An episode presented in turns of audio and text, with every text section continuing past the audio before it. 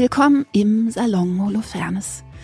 Ich bin eure Salonbetreiberin Judith Holofernes, Songwriterin, Musikerin und Autorin und formerly known als die Alte von Wir sind Helden. In meinem Salon spreche ich mit möglichst unterschiedlichen Künstlern aus unterschiedlichen Disziplinen über das Kunstmachen und habe gerne Gäste, von deren Beruf ich verhältnismäßig wenig verstehe. Heute habe ich aber einen Gast, dessen Beruf ich doch nachvollziehen kann. Einem Musiker. Ich spreche heute mit Philipp Grütering von der tollen Gruppe Deichkind. Philipp und ich kennen uns auch seit Jahren, sind uns in vielen Backstages über den Weg gelaufen und hatten aber nie Zeit, so ausführlich zu sprechen. Und deswegen habe ich mich sehr, sehr gefreut. Philipp und ich sprechen über das Arbeiten im Kollektiv. Wir sprechen über den filigranen Balanceakt zwischen schlau und bescheuert. Wir sprechen über das Dasein als Gesamtkunstwerk, über megalomane Bühnenaufbauten, über trojanische Pferde, die wir beide sehr lieben, über Kunst und Kommerz und natürlich, wie schön, über das Songtexte schreiben.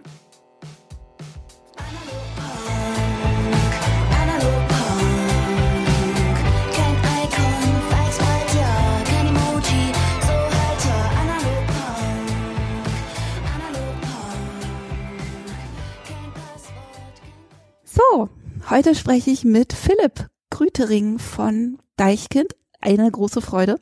Hallo. Für mich. Äh, einer der wenigen Gäste, wo ich ungefähr eine vage Ahnung davon habe, was er beruflich macht und mich wahrscheinlich einigermaßen gut reinfühlen kann. Aber trotzdem habe ich den Verdacht, dass deine Gruppe Deichkind natürlich deutlich anders funktioniert als auch meine Band früher funktioniert hat. Vielleicht, das, müssen wir jetzt rausfinden. Das müssen wir jetzt rausfinden. Ja. Ähm, also ich habe immer, wenn ich irgendwas Neues von euch sehe, wenn ich irgendeinen neuen Deichkind-Song sehe, also erstens freue ich mich immer. Zweitens habe ich immer so einen kleinen Stich, dass ich denke, das sieht nach so viel Spaß aus.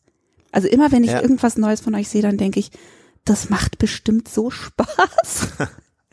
sich das, also alleine sich das auszudenken, aber das dann auch zu machen und irgendwie auch in dieser großen Alarmtruppe zu machen. Also ich könnte, ich könnte jetzt auch sagen, es sieht alles nach Spaß aus, aber die Arbeit dahinter ist sehr Horror. Aber natürlich, klar, also ich glaube, wir arbeiten dahin, dass es so aussieht, ist, dass es Spaß macht. Ja. Und, äh, natürlich macht es auch Spaß, aber es, ähm, wenn wir jetzt sowieso auch in der, in, in dem Podcast jetzt hier darauf kommen, was so kreative Arbeit betrifft, dann, dann gibt's auch auf jeden Fall Momente, die wirklich sehr schmerzhaft sind und, und Ja. wirklich sehr anstrengend sein können und ähm, ja, und man einfach auch, das ist jetzt unser siebtes Album, was wir jetzt gemacht haben, auch mit Musikvideos und so weiter. Und wir sind eine lange Strecke gegangen und es ist jedes Mal wieder dieser Punkt, man weiß, was auf einen zukommt und man Ja. hofft aber immer, dass die einzelnen Blumen auf der brachliegenden Wiese aufpoppen und die man pflücken kann und man weiß auch, dass die kommen, Ja, aber man weiß auch, dass man sehr viel Brachland liegen hat, also von morgens bis Fall. abends. Und das wirst du wahrscheinlich genauso erlebt haben. Und dann ist es eben in der Gruppe auch nochmal anders, Mhm. weil wir eigentlich diverse Gewerke haben bei uns. Also es ist ein bisschen aufgeteilt in Musik und Texte schreiben und eben auch das Visuelle. Das sind zwei verschiedene Felder, die Ja. wir, die wir beackern. Und da sind auch verschiedene Gruppen für zuständig und so. Und ich bin eigentlich derjenige, der für die Musik und die Texte zuständig ist und und gebe dann sozusagen die Musik ab an das visuelle Gewerk. das ist super, weil das wollte ich gleich mal rausfinden, weil ich habe viele von den Gästen jetzt immer gefragt, was würdest du sagen, wie viele Berufe in einem dein Beruf ist? So, ne? Und wenn du dann einen Dichter da sitzen hast, dann ist es relativ überschaubar. Dann hat er den Beruf, Gedichte zu schreiben und dann irgendwann ein Jahr später geht er sie so ein bisschen spazieren tragen. Ja.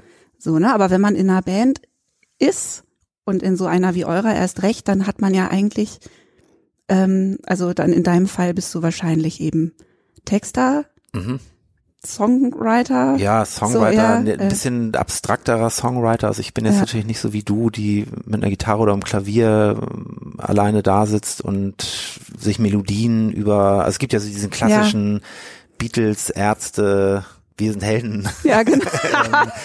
Drive, also Ja. dass man so, so eben dieses typische Songwriting, das ist bei mir nicht so. Es ist ähnlich, weil ich Mhm. auch mit Musik, ich fange oft mit Musik an, aber dann programmiere ich ein Beat oder ich sample was oder Das stelle ich mir so lustig vor. Also das ist immer so was, wo ich so ein bisschen neidisch rüberschiele.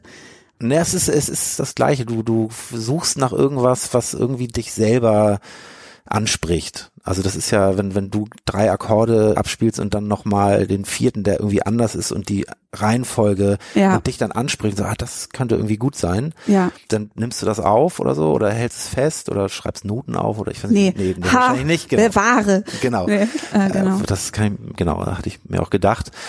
Und, und so ist das ähnlich bei mir. Also ich, ich surf dann bei YouTube rum und bin bei irgendwelchen Rare Instruments oder bei irgendwelchen Digging in the Crates Seiten und finde dann einfach irgendwelche kleinen Schnipsel. Und das ist genauso entweder motivierend und, und inspirierend oder auch völlig frustrierend und Ja, ja. deprimierend. Und ich könnte fast sagen, es ist, es ist fast 50-50. Mir ist bewusst, ich setze mich morgens ran und ich muss nicht jetzt einen Hit schreiben, sondern ich muss etwas finden, was mich anspricht. Und da gehe ich eigentlich ganz fast schon erwachsen Ja. ran. Also, dass ich sage, ich gehe jetzt auf die Suche und ich bin auch eigentlich morgens Mensch. Ich stehe morgens auch dadurch, dass wir Kinder haben und Ja. bin ich aber auch gerne Frühaufsteher und bin eigentlich um 16, 17 Uhr durch. Dann lasse ich richtig die Kelle fallen, dann bin ich auch durch. Also ich bin nicht jemand, der nachts rumsitzt und noch fummelt. Aber trennst du sozusagen die anderen Seiten von dem Bandsein sehr sauber von der kreativen Arbeit an den Songs? Weil das, Das- finde ich total schwierig. Das also ist sehr schwer, finde ich auch. Das ist keine Bandmeetings und Das bedarf auch ein Bewusstsein dafür und auch so eine Disziplin. Also ich merke manchmal, wir haben 2015, 16, nagel mich da nicht fest, haben wir eine Plattenfirma gegründet, weil Mhm. es sich auch so ergeben hat, nicht um Bands zu signen oder um jetzt ein anderes Geschäftsfeld aufzubauen, sondern wirklich damit wir das selber in der Hand haben, damit wir Entscheidungen selber treffen können und wirklich nur uns veröffentlichen als, als Band. Ja, das habe ich ja quasi auch gemacht, nur dass ich halt ganz viel noch auslagere.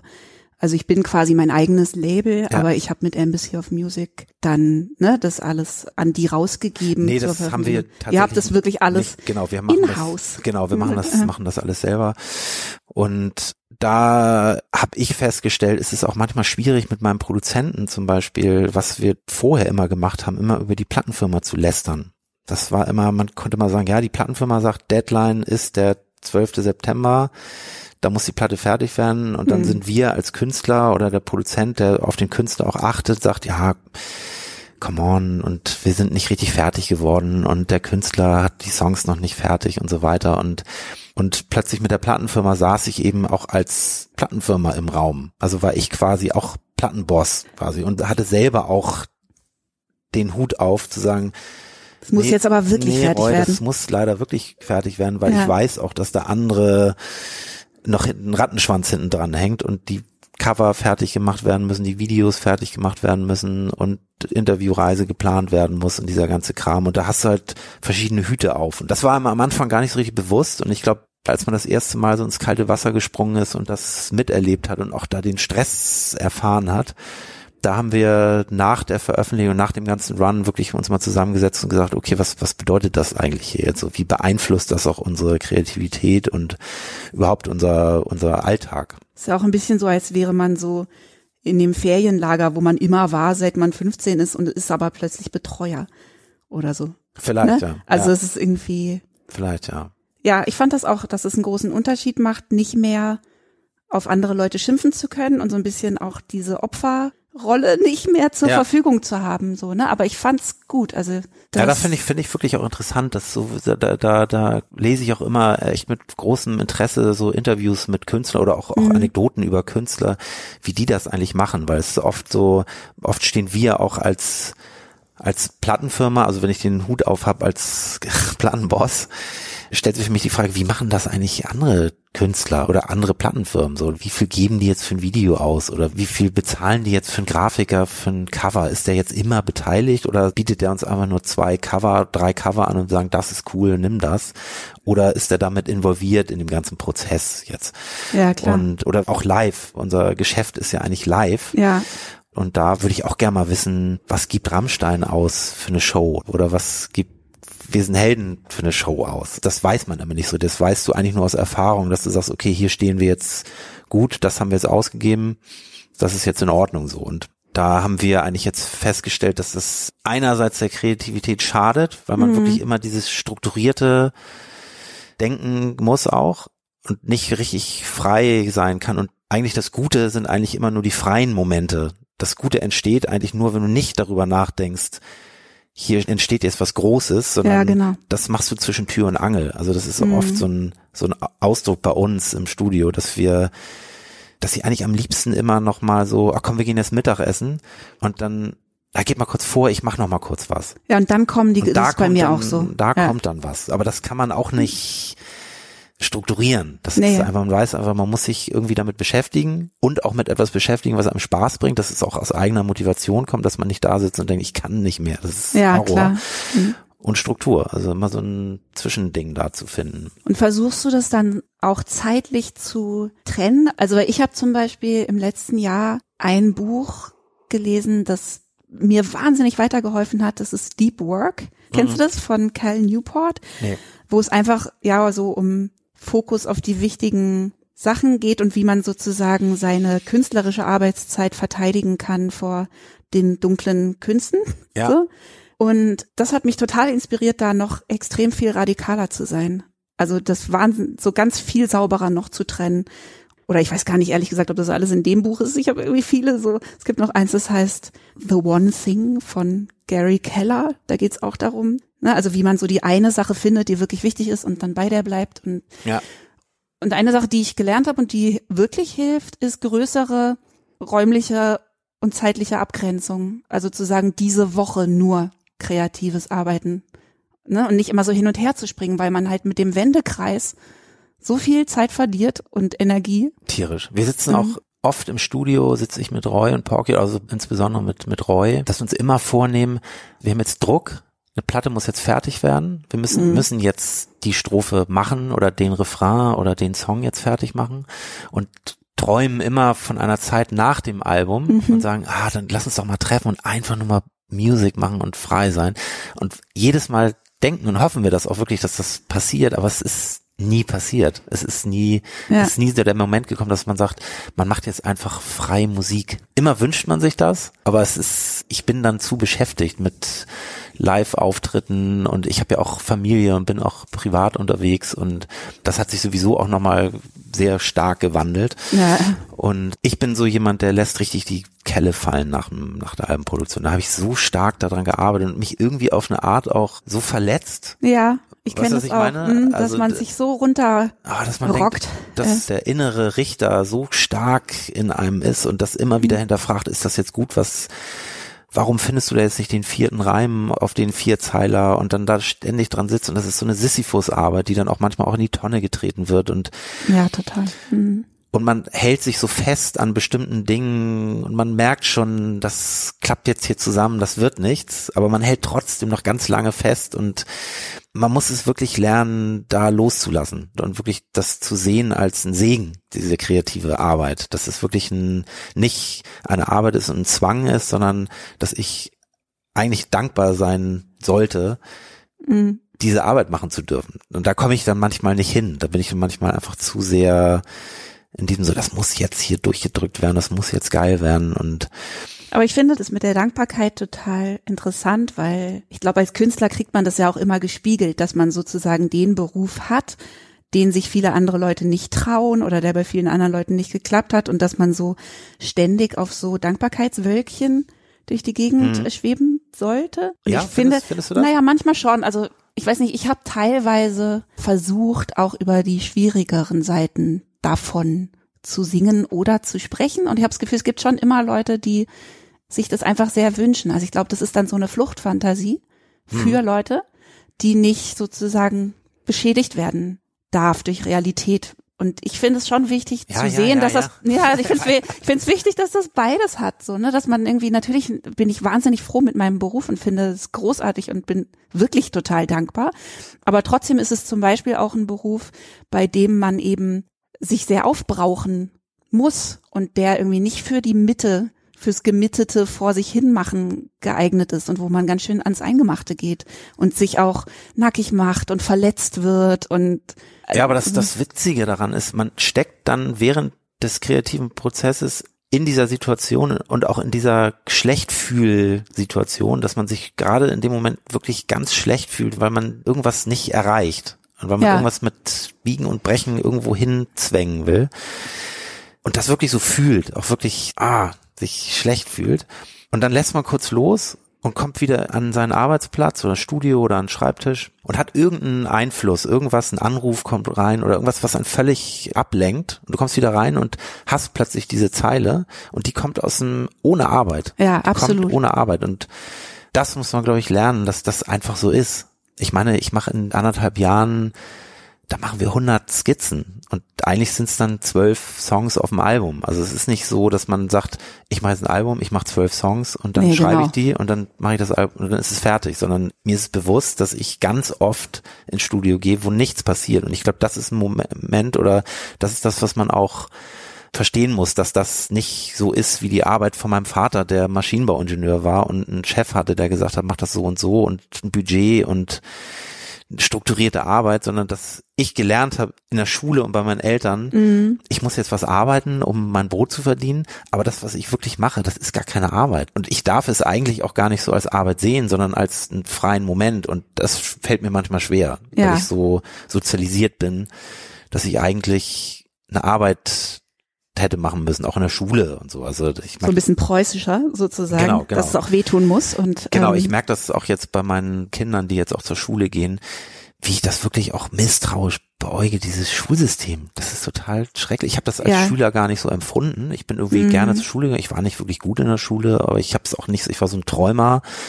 Aber ich bin eigentlich total rangerasselt an dieses System. Hab's dann aber irgendwie so gemacht, weil es war jetzt auch nicht schwer oder so. Ich bin auch gerne in die Schule Mhm. gegangen. Aber ich merke es bei meinen Jungs jetzt, dass die wirklich so in so ein System reingepresst werden, wo ich denke, was machen die denn da? Was ist das denn für ein komischer Kram? Also klar, müssen die Leistungen bringen, weil die Welt ist so, aber Geht mir aber auch so. Also ich habe auch größere Probleme damit, schulkillend Eltern zu sein, als ich Mitschüler sein hatte. Ich finde das total Ja. schwierig. Also man, ich finde auch, dass man in Deutschland sozusagen ganz schlicht die Staatsgewalt nie so spürt. Also man kann sich unheimlich frei Ja, fühlen. ich. Ich bis auch zu dem Moment, wo wo, die Kinder in die Kinder eingeschult werden, wo man plötzlich denkt, nix Nee, frei. Das habe ich auch genauso empfunden. Ich habe Ja. immer so, ich habe gern Steuern bezahlt, ich check das System, wie das hier ist. Ich bin nirgendwo angeeckt, wo der Staat mich irgendwie, wo ich dachte so, äh, was wollen die denn jetzt oder so? Oder das habe ich nie so empfunden. Aber in der Schule war es wirklich so, das hat mich wirklich richtig, da bin ich richtig nachts aufgewacht. Ja. Und hab gedacht, was ist das denn? Ich habe keine Probleme gehabt, aber ich merke, dass ich jetzt in meinem Job, den ich jetzt Ja. habe, wirklich eigentlich immer wieder aneck damit in meinem Kopf oder in meiner Psychologie, dass ich immer wieder mit diesem preußischen Arbeitsethos aneck, der auch in mir drin ist, der auch vielleicht mir auch hilft teilweise, auch, auch was, was die Plattenfirma betrifft und natürlich, aber dass ich da diese, wie ich eigentlich zu meinem Job gekommen bin, hat, hat mir niemand geholfen oder da gab es keinen Lehrer oder keinen Meister oder keinen kein, kein Coach oder oder sowas oder Nee, da sind wir ziemlich auf uns alleine es gibt gestellt. Fußballtrainer und Mhm. es gibt Lehrer und es gibt Meister beim Kfz-Betrieb und es gibt Professoren. Aber ich vergleiche das auch immer gerne mit meinem Skateboardfahren. Früher Mhm. habe ich an, angefangen Skateboard zu fahren. Es ist wirklich, es hat, es hat mich wirklich interessiert. Also von tiefstem Herzen. Ich wollte wirklich Tricks lernen und ich wollte nur Skateboard fahren. Ja. Aber es gab keinen Lehrer. Das war ein freier Raum. Es gab halt auch noch nicht tausend YouTube-Tutorials für alles und so, ne? Genau, genau. Also Ja. es gab Magazine, da konnte man sich Bilder angucken und da ist, da ist eine Wand hochgefahren und da haben ich und mein Freund gesagt, wie macht er das? Wie fährt er da die Wand hoch? Und dann haben wir das auch versucht und sind kläglich gescheitert, weil, weil wir es einfach nicht wussten, wie es geht. Und Gott sei Dank hatte ich eben immer parallel zu der Schule, also als ich in der Oberstufe war, habe ich parallel Musik gemacht und auch mein Umfeld, die auch mit mir zusammen Musik gemacht haben, die waren alle so, ich mache nach dem Abi mache ich Musik auf jeden Fall. Ich mache Ja. Musik und bei mir war es immer so unsicher. Ich war immer noch so, nee, ich muss was studieren und Muss ich muss arbeiten. ja, genau, ich muss Mhm. irgendwie so ich hatte gar nicht so einen elterlichen Druck. Also meine Eltern waren jetzt auch nicht so, die gesagt haben, so du musst jetzt unbedingt das und das machen. Die waren schon da cool und, und liberal und die haben das auch unterstützt, wie ich mich dann entschieden habe. Aber ich brauchte dann doch so einen Schubs von einem gewissen professionellen, in Anführungszeichen, Umfeld, um zu sagen, okay, ich mache das jetzt so. Wer war das dann? Das war Andreas Herwig damals, Ach, der, ja. der, der im Boogie Park, den kennst du wahrscheinlich auch, ne? Also nicht persönlich, aber von, dass ihn immer jemand kennt. Genau, ja. genau. Und das war ein Freund von meiner Schwester. Ah, okay. Meine Schwester ist so, ist zehn Jahre älter als ich und ähm, also meine Halbschwester ist noch aus einer anderen Ehe. Mhm. Und der Freund war Andreas Herbig und der hat das irgendwie gesehen, dass ich mich für Musik machen und so interessiert. Und der hat damals eben schon im Boogie Park gearbeitet. Und der hatte wirklich so 24 Spur Bandmaschine und ein SSL-Pult und der hatte wirklich ein professionelles Tonstudio, also eines der größten Studios in Hamburg, sozusagen Ja. für Popmusik.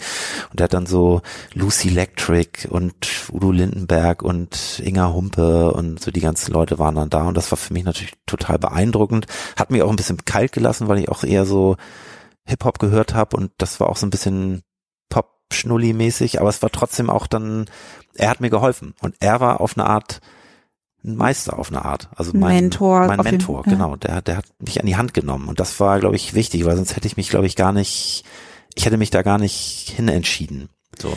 Und hat er dich sozusagen als zukünftigen Produzenten äh, unter Nee, die Fittiche genommen nee, oder als glaub, er Songwriter? Hat, nee, ich glaube, er hat, ähm, er hat einfach immer so ein, so ein Fable dafür gehabt und das, da war der auch wirklich gut drin, einfach junge Leute zu motivieren und denen wirklich klar zu machen, ey, dass dieser kreative Kern, den du in dir hast, das ist mega wichtig und bedeutend. Das habe ich vorher immer gar nicht so, ja, Musik, ja, das mache ich so als Hobby so, so das, das mache ich jetzt gar nicht beruflich, aber der hat wirklich so gesagt, komm, wir gehen jetzt mal im Plattenladen und hören jetzt mal alte Funkscheiben durch und Geil, ja. also wirklich toll. So. ja, Und ähm, ja, da bin ich auch sehr dankbar, dass da jemand war, der, der das so, so gemacht hat. Und der hatte eben auch die Kontakte zu Plattenfirmen und der, da haben wir dann eben auch die ganzen Knebelverträge dann, sind wir dann eingegangen. ja, aber du hattest jemanden, der da dann auch mit drauf geguckt hat, ja, oder? aber das, der konnte da auch nicht wirklich, der war, war selber auch nicht richtig, ist auch nicht, der war eben auch ein Freak. Der hat auch nicht Okay. wirklich mit, der war nicht strukturiert. Der war auch einfach nur ein, der wollte im Studio sein. Und das war wirklich auch ein Nachtsarbeitsmensch. Und der hat halt ein Händchen. Ja. Der hat auch wirklich gute Sachen gemacht. Also der ist ja heute auch noch am machen. Und aber der hat auch wirklich uns in Knebelverträge getrieben. Was euch dann schon, ja? also das euch als in Gruppe? Ordnung.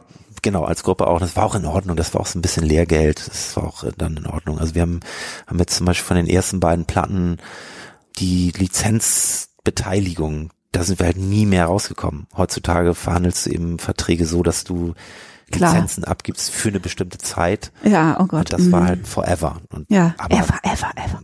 ja, Mhm. ever, ever. Aber fuck it, das ist, das ist, wir haben ja dann letztendlich erst später die richtigen Hits geschrieben. da waren wir schon besser beteiligt. Aber wenn du sagst, du bist sozusagen mit diesem Arbeitsethos aufgewachsen, ne? Wie lange hat es gedauert, bis du das erste Mal schambefreit sagen konntest, ich glaube, ich bin Künstler? Es ist immer noch ein Teil, der schambehaftet ist, Mhm. aber natürlich nicht mehr so stark. Durch den Erfolg, den man dann hatte, konnte man sich irgendwie dann doch auch in bestimmten Kreisen dann auch erklären. Oder konnte man sagen, ja, hat Erfolg und dann muss ich jetzt auch gar nicht groß erklären, warum ich das jetzt mache oder so. Aber ähm, es hat schon ein paar Alben gedauert, bis ich mich auch Musiker oder Künstler genannt habe, so, weil, weil ich mich auch, ich habe mich immer nicht als Künstler gesehen, weil ich auf eine Art dann doch auch für ein Publikum arbeite und nicht für mich selber und nicht so, noch nicht noch nicht so richtig rausgefunden habe, was wirklich meine künstlerische Ader ist oder was was ich wirklich machen will, was wirklich aus mir rauskommt. Ich habe so mit Jetzt noch hast du das Gefühl, hast Ja. du nicht rausgefunden? ja, ich glaube, ja, ich glaube schon, weil weil Mhm. Deichen ist dann schon sehr sehr vereinnahmend, also es Mhm. ist sehr sehr sehr krass in meinem Leben und die Musik, die da in Anführungszeichen gefordert wird, Ja, ist sehr speziell und das Mhm. Handwerk habe ich auch drauf und deswegen sehe ich so ein bisschen die Deichchenarbeit auch so ein bisschen als Handwerk auch. Mhm. Also da da habe ich so nehme ich setze ich ein paar Hebel in Bewegung. Da muss mal eine harte Techno-Nummer dabei sein und da muss auch mal eine Rap-Nummer dabei sein und so, dass ich ich mache jetzt nicht einfach frei eine Jazzplatte oder eine Country-Platte oder so und das ist schon es hat Regeln sozusagen, es hat ne? auf jeden Fall Regeln und das das, Das, macht ja aber auch Spaß, ne? Also ich finde oft, dass es Spaß hat, macht was zu haben, was so bestimmte Regeln hat, weil man dann komischerweise leichter ins Spielen kommt oder so. Also deswegen ist es mir Mhm. auch bewusst, dass es auch nicht nur freie künstlerische Arbeit ist. Es ist schon Mhm. auch, es geht schon um, um, um Geld verdienen auch. Also es geht auch schon darum, diesen Laden am Laufen zu halten und das, das zu bedienen auf eine Art. Und natürlich habe ich da, bin ich das und mache das und das ist von mir auch entstanden Ja, mit, mit anderen Leuten zusammen auch, aber es ist dann doch, merke ich, man muss schon mit Deadlines und man hat dann Leute, die, die fest angestellt sind und dann muss dann schon irgendwie auch bedienen. Die kreative Arbeit, sich das ausdenken, da, das ist schon, sind schon freie Momente und da bin ich auch allein gelassen. Da ist auch ist es so? Also ab welchem Punkt gehen denn die Ideen bei euch ins Kollektiv? Weil ich finde das, ich habe mit ganz vielen Bands darüber gesprochen und es ist immer so ein bisschen ein strittiger Punkt. In welchem Stadium von Fertigkeit gebe ich meine Idee weiter? Ab wo dürfen die anderen mitmischen? Ab Sehr früh. Sehr also früh ich, bei ich euch. Mach, ich Mhm. mache eine Skizze, das kann ich eigentlich auch ganz klar sagen. Ich mache eine Skizze, irgendwas, irgendein Quatschkram, irgendwas, ein Beat und dann ist da irgendwie eine Strophe oder vielleicht auch gar nicht, dann sitze ich Mhm. ganz lange an Beat und tüftel daran rum. Oder ich mache ne, einen Refrain, irgendeinen Schaut, der da drauf ist, auch, äh, auch Kauderwelsch oft. Also ich bin dann eher nicht, dass ich eine textliche Idee habe, so wie Dennemann zum Beispiel, der, Ah ja, der okay. eher so einen Vierzeiler beim Spazierengehen entwickelt und dann das irgendwo auf einen Beat draufsetzt, der noch nicht so geil ist. Das wäre so ich Bei mir ist eher ja. so, Mhm. der Beat muss eher geil sein. Ja, Auch nicht zu geil, weil sonst äh, schüchtert er mich ein, Ja. was, was die Vocal Performance betrifft. Oder was, was macht man da drauf, wenn das wirklich stimmt, ja. Klar, wenn was schon zu fertig ist, dann wird's auch irgendwie eng, was noch geht und so, ne? Total. Also das dann, ist, das ist ganz, es gibt ganz tolle Playbacks in meiner Dropbox, die es einfach nie geschafft haben, sich mit Vocals zu verbinden. ah, So. Genau, aber genau, ich habe einen halben Tag sitze ich an, an was und das kommt gleich in Gemeinschaftsordner. Also das, das sehen gleich drei, vier Leute. So. Manchmal denke ich schon so, wenn ich auf Senden-Taste drücke oder das in den, soll ich das jetzt machen oder nicht? Oder soll ich nicht doch lieber nochmal noch ein bisschen weiter vorpreschen? Aber da bin ich eigentlich auch relativ undogmatisch. So. Also ich, das ist relativ früh.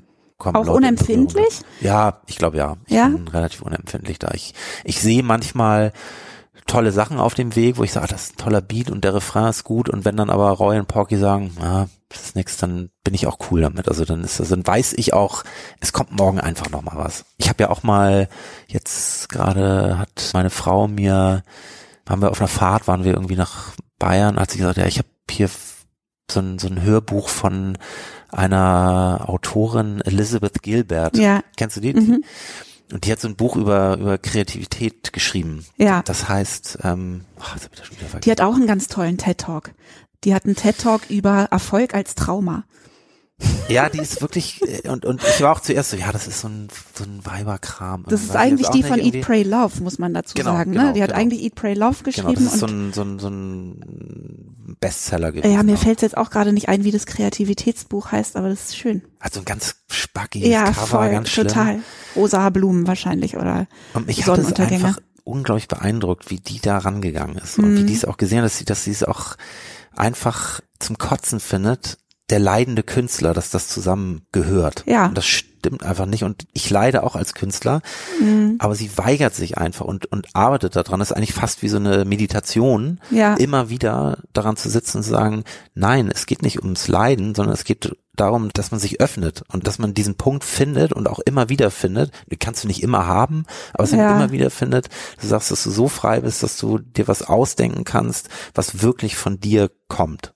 So. Ja, das ist toll, weil das behindert, glaube ich, auch total viele junge Künstler, ne? Weil die. Nee, sie beschreibt vor Ja. allen Dingen, beschreibt sie auch, dass es viele, oder jetzt, sie, sie schreibt ja auch als Autorin, sie ist ja, Ja. keine Musikerin, aber als Buchautorin, dass es Leute gibt, die wirklich einen Roman schreiben und unglaublichen Erfolg haben und das so diese Menschen unter Druck setzt, dass die nie wieder was schreiben, weil, weil Genau. sie denken, ich komme da nicht ran. Ja. Und sie sagt, das ist so traurig, weil es geht gar nicht um den Erfolg, sondern es geht darum, dass es ein, ein toller Autor ist und Genau. dass der erstmal wirklich, eigentlich muss der ein Kochbuch schreiben oder ein Kinderbuch oder über, Mhm. über Oldtimer was schreiben muss. Oder Um was, da rauszuschnappen, um da oder? Erst, Ja. Mhm. Erstmal ganz easy wieder in die Gänge zu kommen und nicht daran festzuhalten.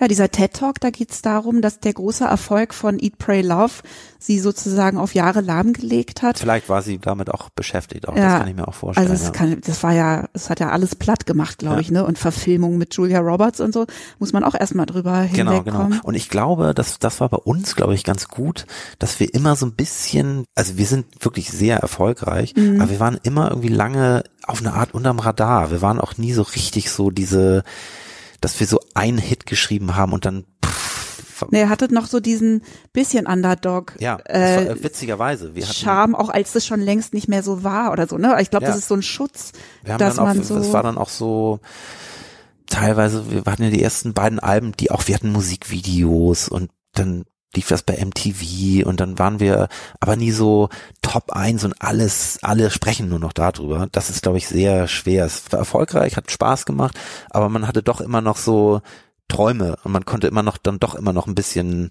größer denken als das, was die Realität war in der Vergangenheit. So, also das hat uns, glaube ich, auch gut getan, so dass dass wir auch so lange schon dabei sind. Ich Ja, meine, wir sind klar. seit 97 sind wir eine Band, auch wenn wir die Bandmitglieder auch immer wieder hier und da gekommen und gegangen sind. Mhm. Ich glaube, das ist auch ein Faktor, der eine Rolle gespielt hat. Und was ich mir vorstellen kann, was bei euch natürlich auch, oder was ich mir befreiend vorstelle, ist, dass ich das Gefühl habe, ihr habt eure, euer Publikum gleich dazu erzogen, sozusagen von euch eigentlich alles zu erwarten. Ja. Also ihr habt einfach gleich mal klargestellt, dass eine ganz schöne Bandbreite drin ist und dass sozusagen Veränderungen auch ne, von den Leuten, die beteiligt sind, aber auch von der Musik Angenommen wird. Ja, dass das sozusagen angelegt ist und die Leute schon eher mit so einer Haltung auf euch warten, mal gucken, was sie jetzt machen. Ja, und das ist genau. natürlich ein totales Geschenk, dass sie nicht denken, wann kommt die neue Deichkind-Platte, die so ist, wie Deichkind immer ist, sondern denken, Ja, mal war, gucken, was sie jetzt machen. war nie so geplant, aber ich glaube, das ist auch so ein bisschen so, ich glaube, das ist vielleicht auch ein bisschen vermessen oder zu sagen, aber ich, ich gebe dem nicht so eine, ich gebe Deichchen auch immer nicht so eine Bedeutung oder das, was ich kreativ mache, nicht so eine Bedeutung Aha. bei. Ich lege dem nicht so, dass ich sage, ich schreibe jetzt was und ich mache einen Song jetzt wirklich fertig und sage, ey, das ist, das ist ein Hit. So gibt's vielleicht solche und solche Leute, aber ich glaube, das ist ein wichtiger Punkt, dass wenn man was macht und man das selber empfindet als was Schönes oder was Gutes und was, Ja. was krasses oder Geiles, und wenn dann aber das nähere Umfeld sagt, ja, nee, es passt nicht so richtig, dass man dann nicht so sagt, so, oder beleidigt ist und sagt, ja, nee, doch will ich jetzt durchsetzen, weil das ist jetzt geil, sondern eher auch gruppenmäßig denkt und, und sich dann Mhm. zurücknimmt und sagt, nee, vielleicht, ja, fuck it, egal, das ist, ist nicht so bedeutend. Ich habe jetzt auch nicht so lange daran gesessen. Ja, du hältst halt Spielbein, denke ich so, ne? Ja, also du weißt immer, du bist immer locker in der Hüfte und denkst, So ein bisschen so. Ist das geil, Genau. sonst mache ich morgen was Neues. Das ist ja eigentlich eine ideale Haltung, weil ich, ich bin, ich bin auch Ja. wirklich so, ich, ich lege die Skits in die Dropbox. Mhm. Es gibt Momente, wo ich sage, ja, mal gucken, so was die sagen. Manchmal so, ah, total geil. Ich lese das mit die Dropbox und dann warte ich echt so auf die SMSen oder sowas, so, wo Porky dann schreibt, so, alter, geil, das, das, da schreibe ich jetzt was drauf oder so. Oder Ja. das ist dann so, da, da bin ich relativ, habe ich nicht so die ganz große Erwartung. Ich glaube, ich erwarte dann auch nicht so viel davon. Weil hast du dann manchmal das Gefühl, dass was, was sozusagen übrig bleibt und aus Deichkind rausfällt, noch ein anderes zu Hause kriegen könnte?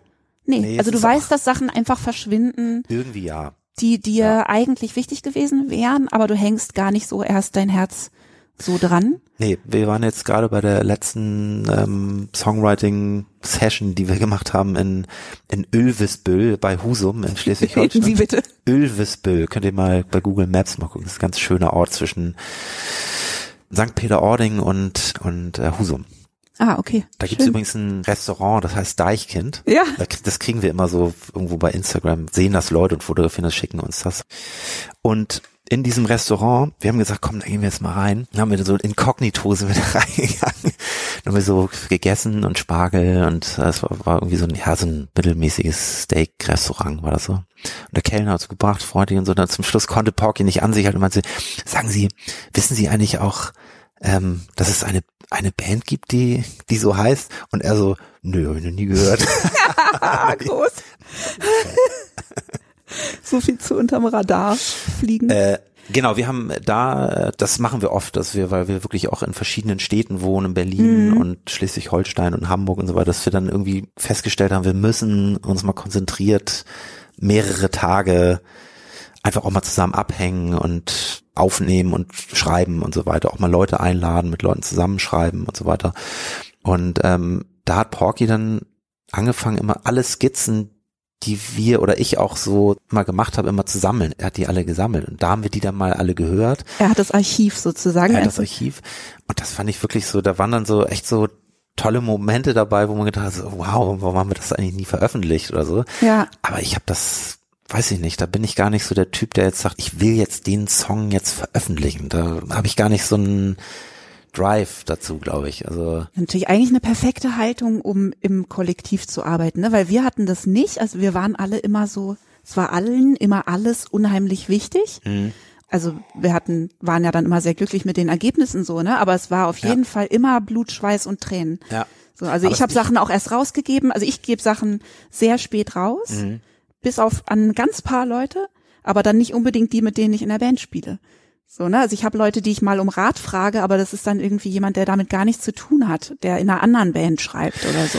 Ja, wir haben es jetzt tatsächlich so ein bisschen weit getrieben, was das auch betrifft, weil wir eigentlich auch, da hatte ich auch eine Auseinandersetzung mit, mit meinem Produzenten Roy, wie früh wir das als Künstler überhaupt rausgeben und auch einfach uns Feedback reinholen. Und das Ja. meint er ist viel zu früh, das ist alles total scheiß, auch mit den, dass wir das Promo-Leuten vorgespielt haben, obwohl, Habt das ihr noch gemacht, gar nicht, oder was? obwohl es noch gar nicht fertig war, obwohl irgendwelche, da haben wir irgendeinen Beat gehabt, den fanden wir gut und auch ein Thema und da war auch schon was drauf gerappt, aber da waren wir auch noch gar nicht so richtig zufrieden mit und haben aber gesagt, wir wollten mal so checken, was so wie ein Screening, es gibt auch bei Kinofilmen ist das doch so, da machst du das doch auch so, da Ja, stimmt. bevor du ihn schneidest, also oder richtig den finalen Schnitt hast, spielst du es nochmal 100 Leuten Ja, vor genau. und dann füllen die Zettel aus und so. Und so wollten wir das ein bisschen machen. Wobei zum Beispiel da Andreas Dresen gesagt hat, dass er es ganz schlimm findet bei Filmen und dass man es nicht das machen soll. äh, ja, es hat was für und was dagegen so. Das ist so, das äh, ist natürlich schrecklich, weil du, weil du dann was hörst, was du eigentlich gar nicht hören willst und weil du auch sagst, okay, Ja. das muss ich jetzt auch nicht hören, weil ich, ich, ich habe das gemacht und es ist auch wichtig, dass mir das gut gefällt. Ja, Aber in dem Falle von Deichkind sehe ich es auch immer noch als eine unternehmerische Sache, also der Hut als, als Ach so, du bist dann quasi der in dem Moment der Plattenboss, Natürlich. der einfach Beta testet. ja. Eigentlich Ja. so, ne? Der, ich meine, ich mache das auch. Ich bin auch dann auch oft so überschwänglich und zeig irgendwelchen Leuten ganz früh was. Aber trotzdem war ich immer unheimlich eng identifiziert mit meinen Texten oder ich meinen muss, Songs oder so. Sagen, also ich, ich, ich muss auch sagen, mir ist es auch unangenehm dann. Mir ist generell unangenehm, wenn ich was vorspiele. Also es ist so, Ja. Sebi damals, unser Produzent damals, der, der vor zehn Jahren verstorben ist, Mhm.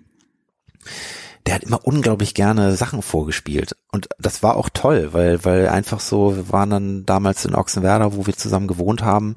Da hat er dann einfach im Studio, da hatten wir in der Garage, hatten wir so ein Studio eingerichtet und da hat er dann einfach irgendwelche Beats voll aufgerissen, hat er total Spaß dran gehabt, das Leuten vorzuspielen, die auch so mitgerissen wurden. ja, Und dann auch gesagt, hey, wow, hier ist ja richtig was los und hier, hier passiert was und so weiter. Und das habe ich irgendwie nie so gehabt, dass ich Sachen so, so selbstbewusst vorspiele. Da bin ich eher das macht so, schon Spaß, ne? Weil klar kriegst du dann auch so ein, ich krieg auch ab einem bestimmten Punkt so einen Schub, wo ich das Gefühl habe, irgendwie da passiert was und dann will ich es auch jemand zeigen und so. Ja. Aber ich fand es immer eher schwierig, aber das liegt wahrscheinlich auch in eurem Genre. Ich finde das einfach beneidenswert, diese ja irgendwie im Prinzip Verspieltheit dazu haben, weil ja auch aber klar ist zum Beispiel, dass jemand anders, wenn er dann was draufschreibt auf deinen Beat, dass er das aber selber rappen muss. So, ne? Und bei uns war ja immer klar, dass ich das am Ende ja singe. Nee, das ist aber so, also wir haben ja angefangen, die ersten beiden Alben wirklich in Konkurrenz zu stehen auch. Also Ja. wir hatten wirklich so diese alte Hip-Hop Schule gemacht. Einer macht den Beat Ja, oder zusammen und dann gibt's drei Strophen. ja. Und, Und, den jeder Refrain, hat seine, Refrain wird, genau, Refrain wird irgendwie, da wird ein Scratch-Refrain oder einer schautet irgendwas oder so, aber wichtig sind die Strophen. Ja, Und die Strophen, da war Malte damals, der hat das aus dem Ärmel geschüttelt Ja. und war sehr talentiert, der konnte sehr viele Styles kicken und so klingen wie Buster Rhymes und so klingen wie der Ja. und wie der. Und der hat die Messlatte total hochgelegt und da gab es richtig Konkurrenz. Also wirklich, Mhm. für mich war es so ein, auch so ein, ah, ich muss mich jetzt ranhalten und ich muss jetzt auch eine geile Strophe schreiben. Und aber belebende Konkurrenz? Also, dass du dachtest, so, jetzt komme ich oder? ja, manch, manchmal, wenn ich mir das jetzt so anhöre, war es ein bisschen gestellt und halt nicht so geil, also gefühlt. Aber manchmal auch hat's, dann war es auch dann, die, die rap ich heute noch live, Ja. die, die Strophen. Und das hat sich dann aber irgendwann gewandelt, weil da waren Malte und Buddy raus und dann ist Porky dazugekommen, der gar kein Rapper war, der war ja Bassist bei uns Ja, und der auch sich auch sehr schwer damit getan hat, sich als Künstler oder als Rapper zu sehen, gesagt hat, nee, ich kann das gar nicht und so und dann so habt ihr ihn geschubst eher? Genau, sozusagen? ja, wir haben ihm ja. gesagt, hier jetzt ans Mic ran und mach das jetzt. hier ist der Text und mach das jetzt.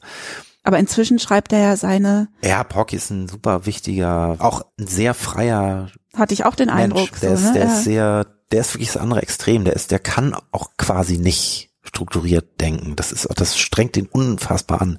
Also wenn der irgendwie das Wort Struktur schon hört, dann kann der nicht frei, kann er nicht kreativ sein. Ich glaube, der braucht zum Beispiel sehr freien Raum. Der muss am Kneipentresen stehen und Und das kommt dann einfach so es über kommt raus ihn. und ich er, stehe mit einem Notizzettel heimlich und notiere mit. Und, und so hat sich das eben auch entwickelt, dass wir das auch zusammen schreiben, dass wir nicht jeder eine Strophe oder seinen Part schreibt. Ach so, Also ich, ich schreibe nicht meinen Part. Es geht nicht darum, dass Ah. ich jetzt als Künstler da jetzt meine, dass man meine Stimme hört, Mhm. sondern Roy sagt, deine Stimme passt da gut das steht dir und das und steht dir. Porky passt, passt dazu gut.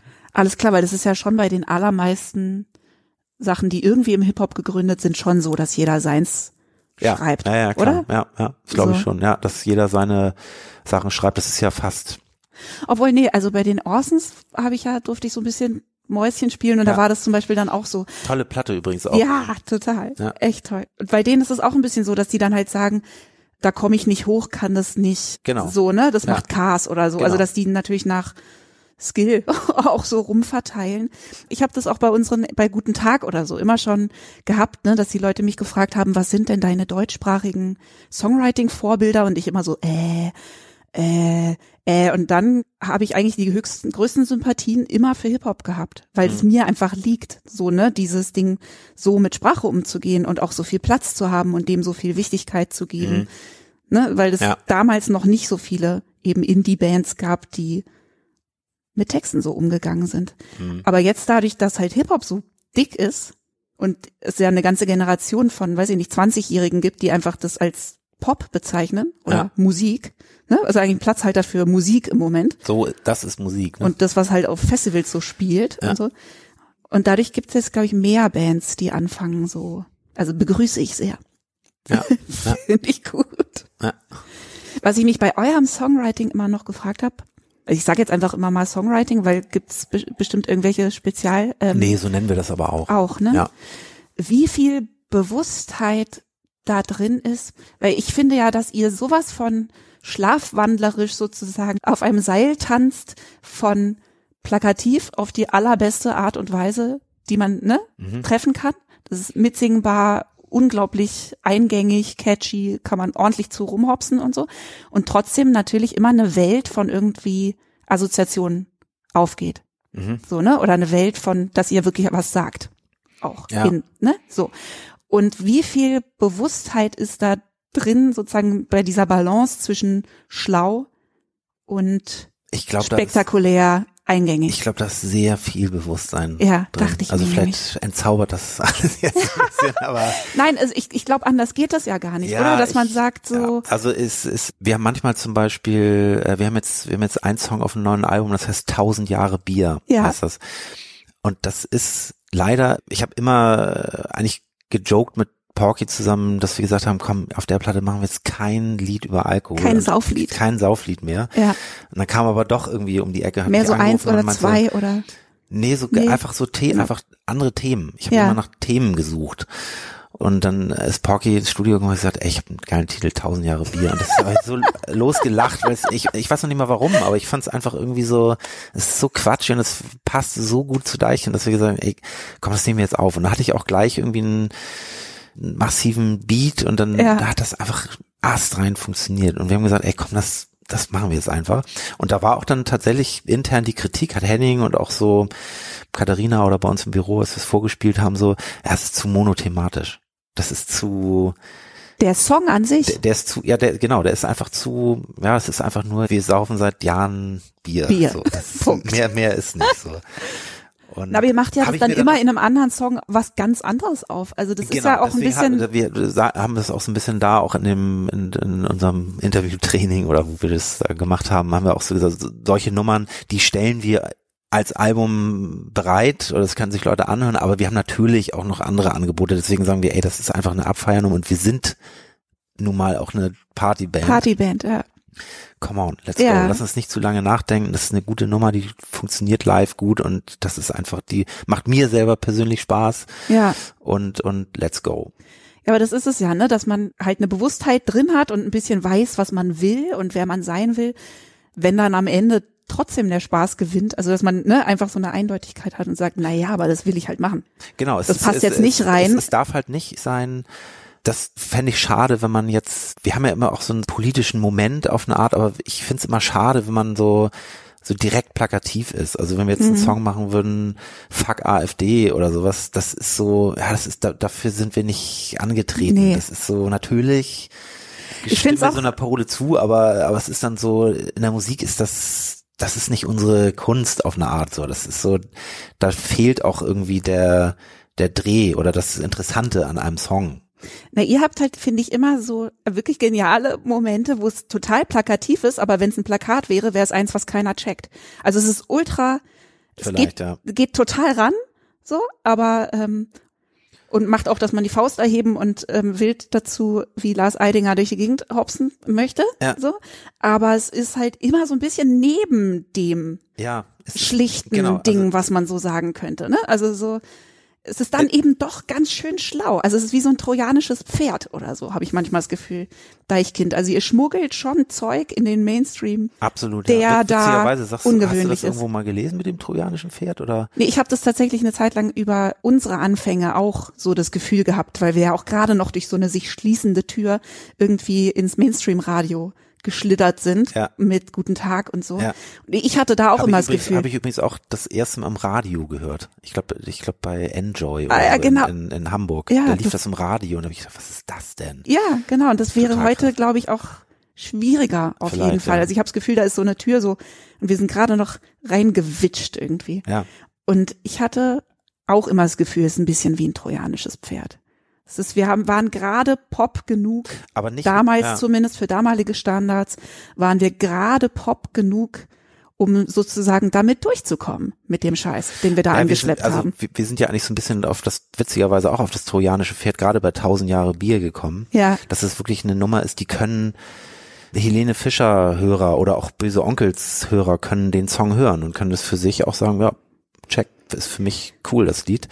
Aber so ist das trojanische Pferd sozusagen, wenn sich Genau. so jemand ein Ticket kauft, der muss sich eben auch dann die Regenbogenflagge und den Refugees Welcome Pullover Reinziehen. reinziehen und da das in Anführungszeichen ertragen quasi oder auch sagen, okay, jetzt das ist die richtige Welt hier. Jemanden vielleicht na, belehren jetzt nicht, aber wir sind da eher auch, wir versuchen Leute zusammenzubringen, so, also das und und und wollen Leuten dann auch, aber auch unsere Welt zeigen, so wie wir sie sehen und auch deutlich machen. Also wir sagen auch wirklich in Interviews oder wenn wir jetzt auch unser Album, wer sagt denn das nennen, die, die Nummer, die wir gemacht haben, es gibt halt wahnsinnig viele Sachen auf der Welt, gerade heute, die, die echt schwierig sind auch, finde ich. Also auch Ja. Rechtspopulismus und Spaltung der Gesellschaft und mit Trump und Brexit, wo du denkst, Mann, Alter, was ist denn, was ist denn hier los?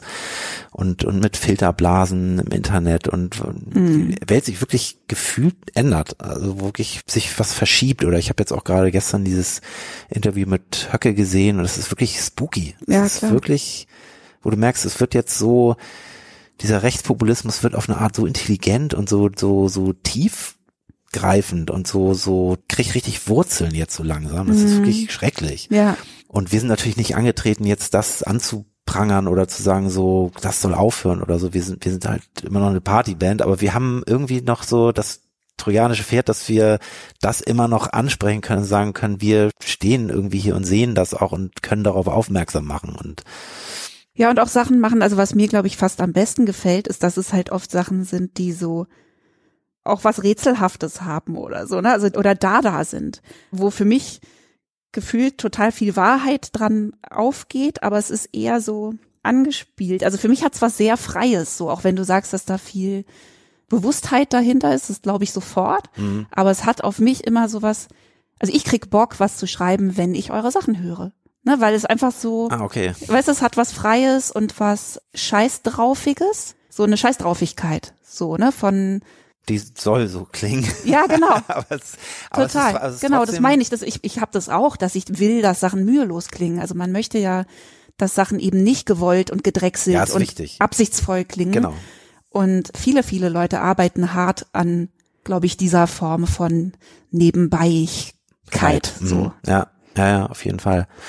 Das kommt halt wirklich so ein bisschen auch daher, dass wir wirklich auch gelernt haben oder auch in den letzten drei, vier, fünf Alben, dass wir doch nicht eher nach Songs suchen, also auch natürlich, das muss auch in, in der als Song funktionieren, das ist wichtig, aber eher auch es muss was, es muss irgendwie auf eine Art ein Thema haben, was was on point ist. Und ist dann manchmal das Thema zuerst da? Oder kommt ein Thema immer gleich mit zwei ja, gut, Zeilen? Du hast, so? du hast ja so Thema, keine Ahnung, mit dem man sich heutzutage beschäftigt, die man irgendwie ja. adressieren möchte. Also sowas wie, keine Ahnung, Filterblasen oder wenn, wenn Leuten, genau. oder du hast ja so eine Idee, wie kann das sein, dass deine Spotify-Playlist eine völlig andere ist als meine, obwohl wir eigentlich den gleichen Musikgeschmack haben? Oder was ist mit diesen Algorithmen? Zum Beispiel Thema Algorithmus, ja. Computer, wie geht der mit mir um oder was macht das mit mir, was macht das mit der Gesellschaft? Das wäre zum Beispiel ein tolles Thema für mich. Ja.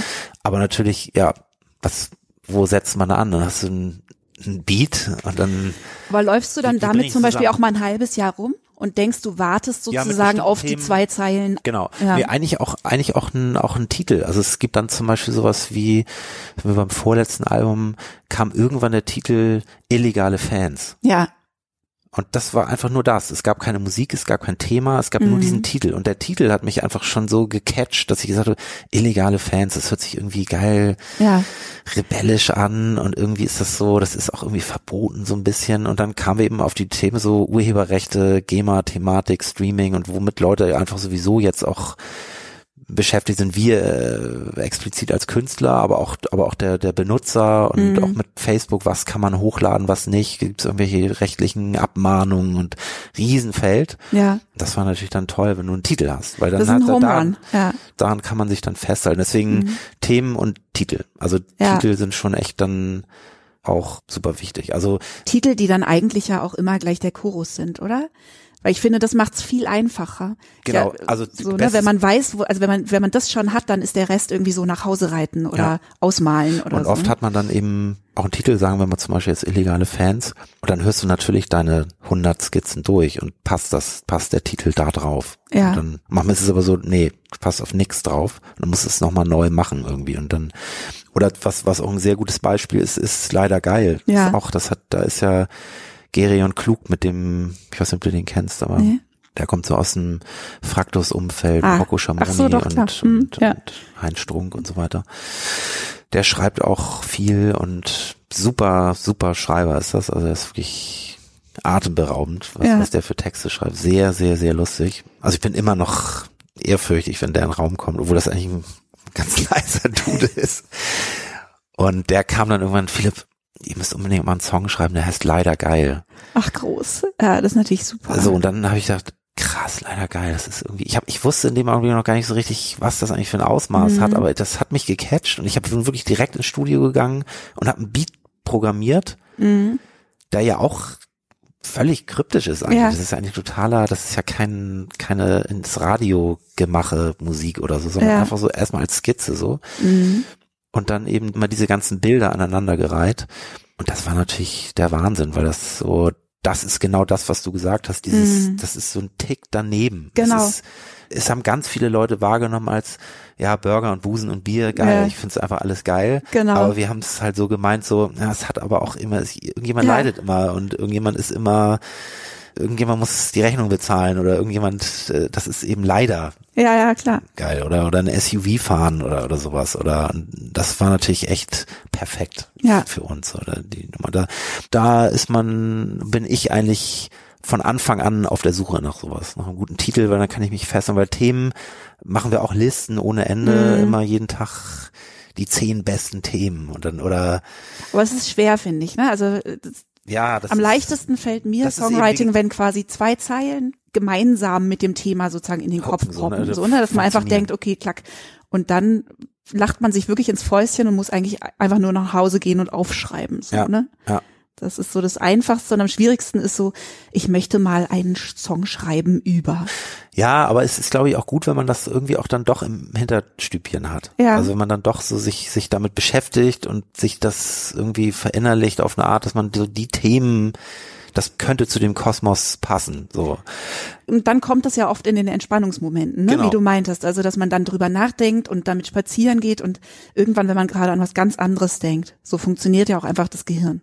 Dann spuckt es das aus. Genau. Bei mir gerne, wenn ich eigentlich gerade schlafen soll. Hatte ich ja auch, da kann ich auch nochmal ein Buch empfehlen für den interessierten Hörer dieses Podcasts. Ich habe ein Buch auch vor zehn Jahren oder so entdeckt von Sheila Davis, heißt die. Ah, okay. Kennst du die? Hm, Den Namen.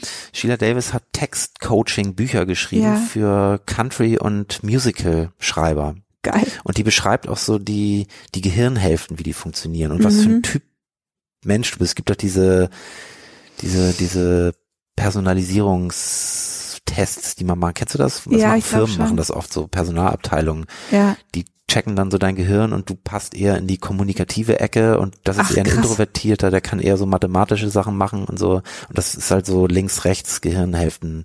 Habt ihr das mit den Deichkindern durchgespielt? Nee, das hab ich, ich habe mich dafür interessiert, weil es wirklich auch auf Textschreiben auch spezialisiert war. Das, und Cool. das gibt's auch nur auf Englisch leider. Ich meine, ich kann englische Bücher lesen, aber es ist manchmal so ein bisschen, das hat aber gut geklappt mit dem Buch.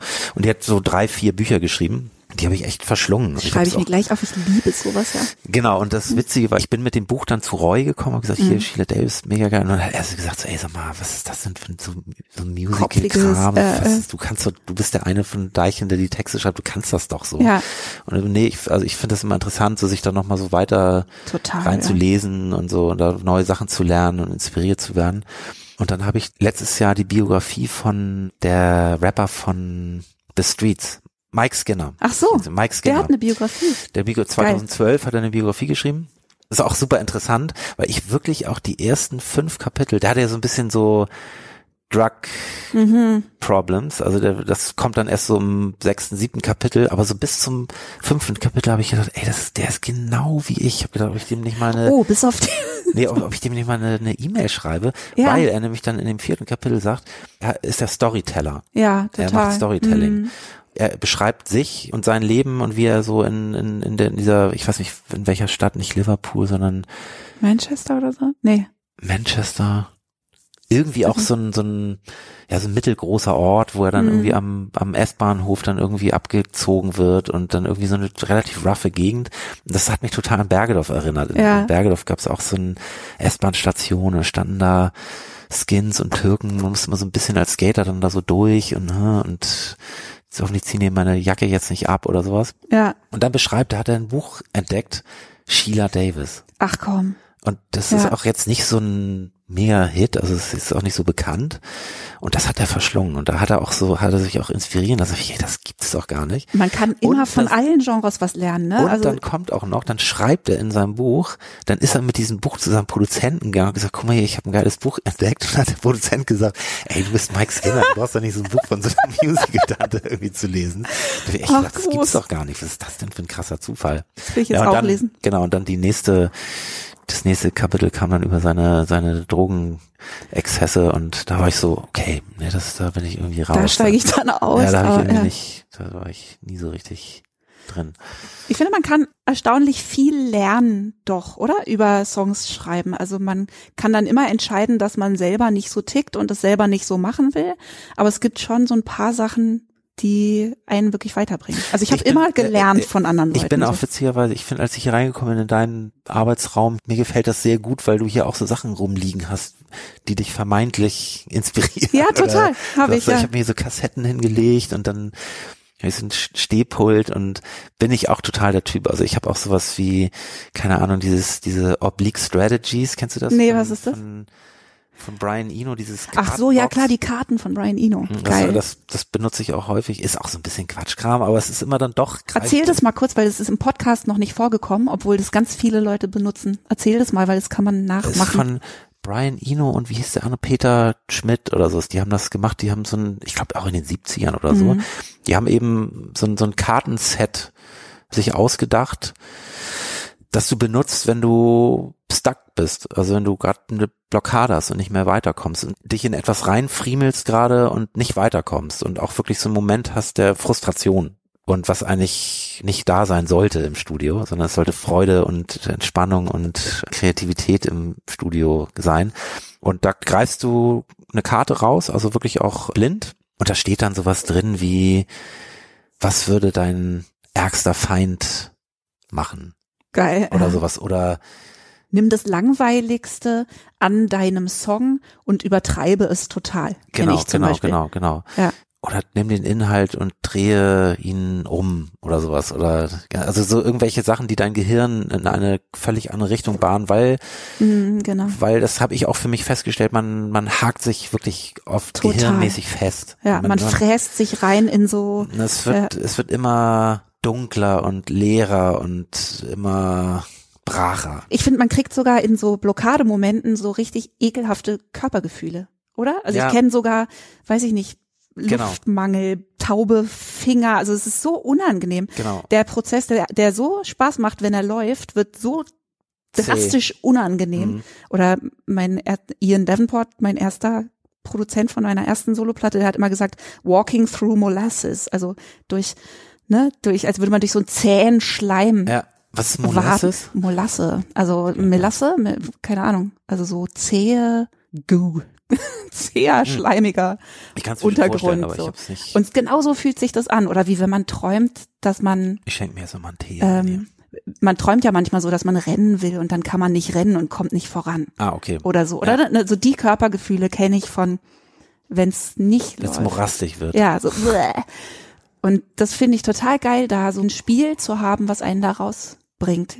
Man wehrt sich dann, weil man dann immer denkt, aber das ist doch jetzt so wichtig, meine Blockade. Es ist doch, ich denke doch ganz wichtige Sachen und Nee, es das muss doch ich- weh. Ja. Ja. aber so, ich glaube, viele Leute fräsen so. sich dann so in dieses, ich, das lass schön. mich, lass mich, ich leide. Die und reden sich die Blockade schön. ja, genau. Und, und wenn dann mal jemand kommt und sagt, wie wär's, du würdest mal spielen, das kann das total auf den Rücken legen und ganz schnell auch wieder lösen. Aber machst du das wirklich? Also die Karten, benutzt du die wirklich? Oder ist es eher sowas, was du dir zu, Äh, das mal ist, holst oft, und oft, anguckst? oft, oft erwische ich mich dabei, wenn ich sage, okay, ich ziehe jetzt eine Karte von denen. Dann gibt's übrigens auch als App, ist auch Brian. Eno, ja, aber es ist, ich habe mir wirklich die Karten. Ja. Ich weiß gar nicht, ob es überhaupt noch gibt, aber ich glaube schon. Also ich glaube, die kann man im Internet. Oblique Strategies heißt die. Ich erwische mich oft dabei, dass ich eine Karte lese und denke, ah, guter Ansatz. Und dann denke, ah komm, ich ziehe noch eine Karte. und dann bleibe ich nicht dran. Also ich, ich nehme es nicht richtig ernst. Also es, es weckt mich kurz ein bisschen Mhm. auf, aber es ist, ich nutze es, ich mache es dann nicht wirklich so. Aber hast du das Gefühl, es reicht, dass man einfach nur so angestupst wird Genau. und wieder anders So, denkt ja, oder ja, so vielleicht? Ja, ja, so ein bisschen, oder es, es, macht einen bewusst, okay, man, man hat jetzt hier bewusst sich, sich festgebissen und muss man jetzt mal einmal kurz locker lassen und ich lese jetzt mal die Karte und dann gehe ich einfach mal raus und trinke einen Kaffee oder sowas oder, Ja. Ja. Spazieren, finde ich, hilft Ja, mir immer wahnsinnig total. gut, ja. Ich habe auch Laufen, Mhm. ist bei mir wirklich auch, auch viel. Also, das- richtig das bringt- joggen quasi. Ja, das, das Mhm. bringt bei mir unglaublich was. Also das ist so, da kommt mein Gehirn total frei. Mhm. Und nicht, dass ich da die wahnsinnigen Ideen habe beim Joggen, aber zumindest löst sich dieser Frust. Der, Total. der löst sich auf und man ist wieder, hey, alles gut und dir fällt jetzt hier gerade nichts ein. Lass stecken, guck jetzt woanders irgendwie. Das, da kommst du jetzt nicht weiter. Und das, das löst das, finde ich so. Absolut. Und nur ganz kurz zu dieser Balance, die ihr da so beinahe scheinbar absichtslos haltet, ne? Mhm. Habt ihr denn Momente, wo dann aber auch Sachen sozusagen abgetrieben werden, weil sie auf eine Seite kippen? Also dass eben ihr diese Balance sehr klar habt und dann ist irgendwas und dann sagt einer dreht voll durch drauf und schreibt einen Text und der andere sagt, das ist jetzt aber zu ja. schlau, schwierig, komplex oder zu dumm oder zu doof oder zu Disco oder ja, zu ja. Ich glaube, ich glaube, das sind die beiden Pole, die immer links und rechts überkippen. Ja. Also wir schreiben ja immer schlau und dumm. Also das ist so wie der Grad, das ist immer wichtig, es sehr leicht zu halten ja. und aber auf eine Art immer dann auch Deep. Zeilen zu droppen, die ja, oder deep sind. Ja, voll. Also das, das zu versuchen. Und wenn es dann nicht ist, dann ist es entweder ja zu gewollt schlau oder Ja. zu intellektuell oder zu irgendwie, das ist dann auch doof, das schockt dann nicht, das ist dann zu unsympathisch. Ja, oder, klar. Oder Mhm. es ist zu, zu monothematisch. zu, Aber seid ihr euch da dann einig, also einigermaßen, oder gibt's jemanden, der zum Beispiel strenger ist Ja, mit uns- zu schlau? Wir oder? haben uns ja, wir haben uns ja auch schon recht früh in der Band immer als Dinkels und Kapitalos Ja, aufgeteilt. genau. Ich gehört. Und das, das sind eigentlich die beiden Pole auch. Und da Mhm. gibt's, keine Ahnung, Henning ist eher auch ein Dinkel, der, der eher so wirklich auf so, auf so, Erklär mal kurz, weil ich weiß, was es ist. Ich find's großartig und sehr also, einsichtig. also Kapitalos sind eigentlich mehr, die in der Band auch wirklich auf die höchste Gage raushauen wollen und auf Tour zu McDonalds gehen und sich Blockbuster reinziehen und viel und intensiv bei Facebook und Instagram. Also die geil Seite. Ja, Und die Dinkels sind Die so Leider-Seite. Leider, das sind die Leider-Seite, die Kamillentee trinken und vegan sich ernähren und schlaue Bücher lesen. du bist ein, ein glücklicher Dinkel quasi. Ein Free nicht, Range. Oder ich- du wechselst die Seiten, oder? Ich glaube auch nicht. Ich, ich bin, glaube ich, 65 Prozent Capitalo und 35 Prozent Dinkel, würde ich mal sagen. Ich finde das bei euch auch total spannend, wenn man sich jetzt eure ganze Geschichte anguckt, die ja jetzt auch schon eine Weile umfasst. Ich würde denken, dass ein Teil von dieser Freiheit, die ihr ausstrahlt, auch damit zu tun hat, dass ihr so von Anfang an in allen Besetzungen immer so offen damit wart, dass es eben unterschiedliche Charaktere in der Band gibt und dass die auch nicht immer einer Meinung Mhm. sein müssen. Ja, das. Und ja. das ist, glaube ich, das würde ich inzwischen jeder Band ans Herz legen, so, ne? Wenn man irgendwas ans Herz legt, ist, seid down mit euren Differenzen. Also Ja. seid einfach ehrlich und offen damit, weil wir haben immer versucht, unheimlich viel Konsens herzustellen und haben es auch ganz gut geschafft, so, ne? Aber wir Also haben es- oft, wir ja. haben oft sozusagen so gekämpft, bis es dann sowas wie so eine Band Konsens, Meinung oder? gab. Mhm. Und das ist natürlich auf Dauer lässt da jeder total viel federn, so, ne? Und du musst unheimlich oft auch für was Absolut, ja. stehen, was Absolut. ein bisschen wehtut und so. Ich finde das total toll, gleich zu sagen, irgendwie, ich weiß nicht mehr zu welcher Platte das war, aber wo ihr richtig auch offen dann teilweise unterschiedliche Meinungen hattet. und Das machen wir auch immer noch, weil, ja, weil wir auch, ja, das haben wir, also es ist auch, es hat auch einen Funken Wahrheit natürlich, also es ist auch ein Funken so Schmerz ist, wenn der andere was anderes sagt, aber eigentlich gehen wir damit spielerisch um, gerade in der Öffentlichkeit, dass wir sagen, dass wir auch deutlich, wenn einer sagt, also da bin ich völlig anderer Meinung. mh, Das Finde ich ist, total toll. Das ist quasi so ein Trigger, der nichts Persönliches ist Ja. in der Öffentlichkeit. Also dieses, diese Aussage, da bin ich völlig anderer Meinung, das ist ein Spiel mit dem. Ja. Das ist mit diesem, das, und das macht es, das haben wir für uns festgestellt, das macht ein Interview einfach wesentlich interessanter, als, als wenn, wenn man so eine, wenn ein Journalist versucht, irgendwie dem Künstler zu unterstellen, er will doch nur Geld verdienen oder er will doch nur an die Girls ran oder Ja. er will doch nur berühmt sein oder was weiß ich und nicht künstlerisch sich ausdrücken oder was weiß ich, Mhm. kann man immer, kann immer der eine, der eine Meinung hat. Good Cop, Bad Cop Ja, sein genau. irgendwie. Geil. Also dass man dann Ja. immer irgendwie und wir haben es teilweise sogar dann auch so weit getrieben, dass wir auch so dann die Meinung des anderen auch angenommen haben. Also dass Plätze getauscht dass wir Plätze getauscht haben, wirklich auch, weil, weil es wirklich auch eher so, wir haben unser Ding, also wir Ja. haben auch in der Band natürlich total Auseinandersetzungen auch über, über Themen und sehr viel Klar, mhm. unterschiedliche Meinungen, die auch wehtun.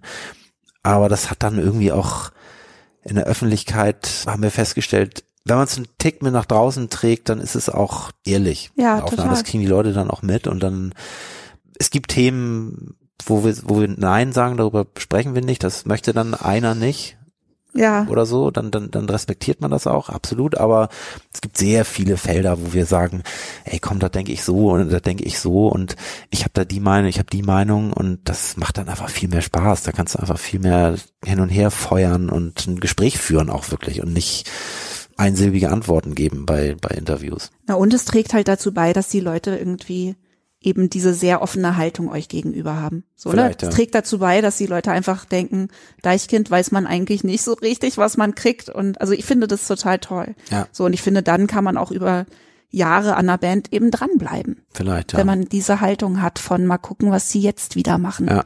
Was sie jetzt wieder Vielleicht, sagen. ja. Ja. Es gibt noch eine Sache, über die ich reden will, nämlich die Videos ganz kurz. Ja. Ganz zum Schluss, weil ich die wirklich außergewöhnlich grandios finde, eure Videos. Ja. Und jetzt gerade wieder, wer sagt denn das? Ist ja wirklich einfach der helle Wahnsinn. Mhm. Und ich habe mich gefragt, wie viel, also die sind unheimlich ausgecheckt, das ist klar, ne? Da beschäftigen sich dann irgendwelche Blogs und Vlogs damit, wie viele Ostereier ihr da drin wieder versteckt habt. Und es macht wahnsinnigen Spaß, sich Mhm. Ja. das anzugucken. Ist da denn aber auch ein Anteil Improvisation dabei? Also wie viel davon passiert am Set? Das ist wirklich eine interessante Frage, weil kann fast sagen, das ist sehr ausgecheckt. Also das ist sehr, sehr durchdacht, was, was da passiert. Das ist auch sehr hart getaktet, weil wir Ja. wirklich auch mittlerweile, glaube ich, zwei bis drei Tage drehen. Es kostet ja auch un- unglaublich viel Geld. Leider Ja, unglaublich krass viel Geld. Das viel Geld, so- Videos zu drehen. Und da haben wir festgestellt, ich glaube, die, die Improvisation und die, oder die Kreativität findet da auch eher vor dem Dreh statt. Also die, die Mhm. Auseinandersetzung mit, was machen wir da jetzt eigentlich? Also, worum geht's? Es ist eine, eine starke Auseinandersetzung mit, mit Inhalten, wie wir Sachen ausdrücken. Und da haben wir eben angefangen, auch zu sagen, wir wollen wirklich fest mit Leuten zusammenarbeiten und nicht immer wieder den Regisseur wechseln, weil damals war es so üblich, dass wir von einer Plattenfirma oder eine Plattenfirma weiß, ich kann jetzt mal aus der Sicht von meiner Plattenfirma sprechen, man weiß einfach, dass der Künstler sich eigentlich nicht wirklich darum kümmert, das zu visualisieren. Zumindest nicht zuverlässig Nee, oder genau, nicht, nicht zuverlässig, genau, genau. Es ist nicht, Hm. klar haben die Ideen und so, aber die können natürlich nicht, das sind Musiker, die wissen, wie sie im Studio sind, die haben da Mhm. ihren genialen Moment.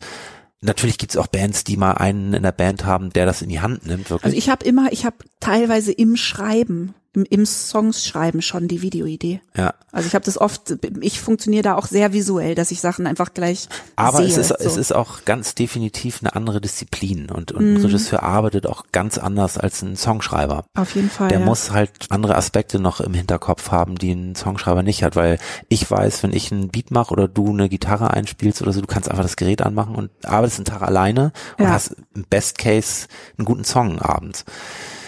Aber ein Regisseur, der muss halt sein, der hat halt seinen Produzent im Nacken, der sagt, ey, eine Dampfwalze über ein Auto rüberfahren, kostet das kostet so viel, äh, da haben wir, die Idee geht leider nicht mehr Ja. irgendwie. Und da ist auch bei uns auch eine Auseinandersetzung, weil wir arbeiten mit Auge Altona zusammen, das ist ein, Regie-Team, mh, die wirklich unglaubliche Arbeit be machen. bestehend also so aus, aus, Sachen. aus Freunden von uns, also, Mhm. also Uwe kenne ich schon eigentlich aus Schulzeiten. Auch ein guter Songwriter übrigens. Ah, ja. Sehr guter Songschreiber. Noble Penner heißt nicht. Kennst du das? Das, Nee. das muss mal gucken, ist super Hm. witzig. Hat auch bei uns mitgeschrieben, bei, bei Deichchen auch. Und das hat sich rausgestellt, dass es wirklich auch energiesparend ist, wenn du Leute hast, mit denen du zusammen immer wieder Total. arbeitest, weil Mhm. auch, auch wenn man sagt, okay, die haben dann immer eigentlich auf eine Art eine gewisse Ähnlichkeit und eine Handschrift Mhm. und man kann nicht mal irgendwo komplett ausbrechen und hat ein ganz anderes Video, aber ich finde es trotzdem, das ist für die Bandhygiene auch einfach unglaublich gut. Das tut, Ja. tut uns sehr gut, dass wir wissen, das ist gesetzt, da wird auch nicht lange diskutiert, weil Es ich weiß wirkt es auch noch, wie ein Bandmitglied, ne? Also es Ja, wirkt ich- ich- einfach wie eine Erweiterung eurer ich glaube, Band. ich glaube auch einfach damals so diese Pitches, die man gemacht hat mit Videos, das war einfach so Fürchterlich. energieaufreibend. Und Mhm. der eine fand dann, der hat total auf dieses Treatment spekuliert und der andere in der Band fand das unglaublich gut. Und das überhaupt erstmal unter einen Hut zu gehen, dann denkst du, ey, nee, das ist, das muss so, das, das spaltet Bands. Einfach Ja. sowas. Und, und wir haben wirklich festgestellt, dass wir sehr früh mit denen uns zusammensetzen und sagen, okay, what goes? Was, was ist, was ist dieses Lied und was, was macht man da jetzt? Und ich habe festgestellt, wir haben jetzt nie wirklich die Idee und sagen, das ist das Video mit, keine Ahnung, so wo man so in einem Satz sagen kann, das, das ist jetzt das Video oder die Idee zum Video. Ja. Wir haben immer eher viel Kram, der zu bestimmten Textzeilen passen und, und, und inhaltlich einfach irgendwie Sachen ausdrücken und so Die weiter. Bilder, es ist ja eigentlich teilweise fast so, dass die Videos das, was nur angespielt wird, aufnehmen, aber gar nicht, also die Bilder sind ja nie erklärend, Ja. sondern sie machen eigentlich Ping-Pong über noch eine Wand, dann nehmen sie die Genau. Assoziation Ja. noch mal eins weiter um die Ja. Ecke. Ja.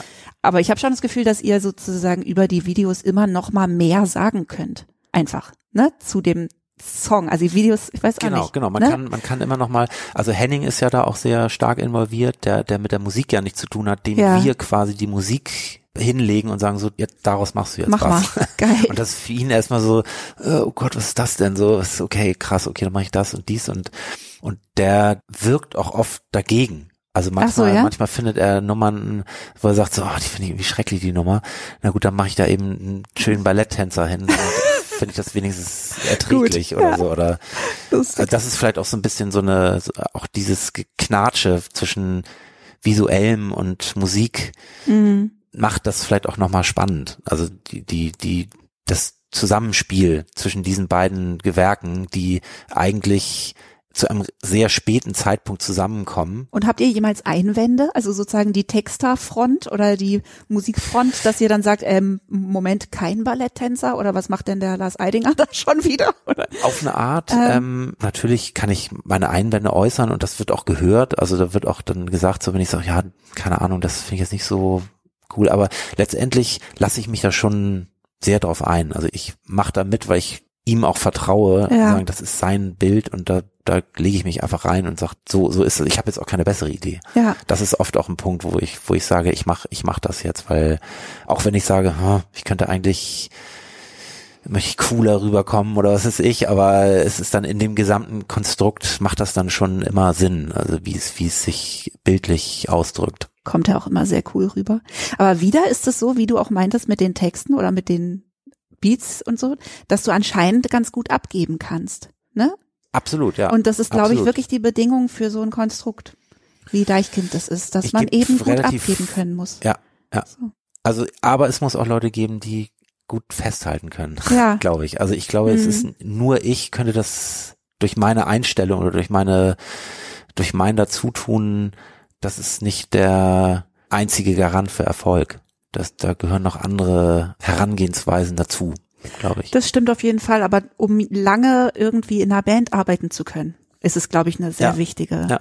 Voraussetzung. Das ist, das, ähm, Oder dass man sich sehr klar darüber ist. Ich glaube, man muss nicht alles gut abgeben können, aber sich sehr klar darüber zu sein, wer welche Schwerpunkte hat und den anderen auch ihre lassen zu können ja, so. ne? Toll, Philipp. Ich glaube, ich habe ohne hinzugucken alles gekriegt, was ich wollte. Okay. Ja. Was hast du da? Wie, Soll ich normalerweise, dir gleich zeigen, heimlich meine Aufzeichnung? Aber ich, normalerweise haben wir als Deichkind haben wir eigentlich immer für Journalisten haben wir eigentlich auch immer solche Karten. Also wir geben denen ach so, ja, ihr sagt den Journalisten, was sie fragen sollen. Nee, sie können sich auswählen. Sie können sich irgendwie Ah, ja. das, das lustige Interview, das seriöse Interview, das kulinarische Interview oder oh, geil. so Sachen ausdenken. Wir gen- machen äh, Schluss, genau wir das- labern einfach ja. so weiter, aber ich fade uns aus. Tschüss. Tschüss.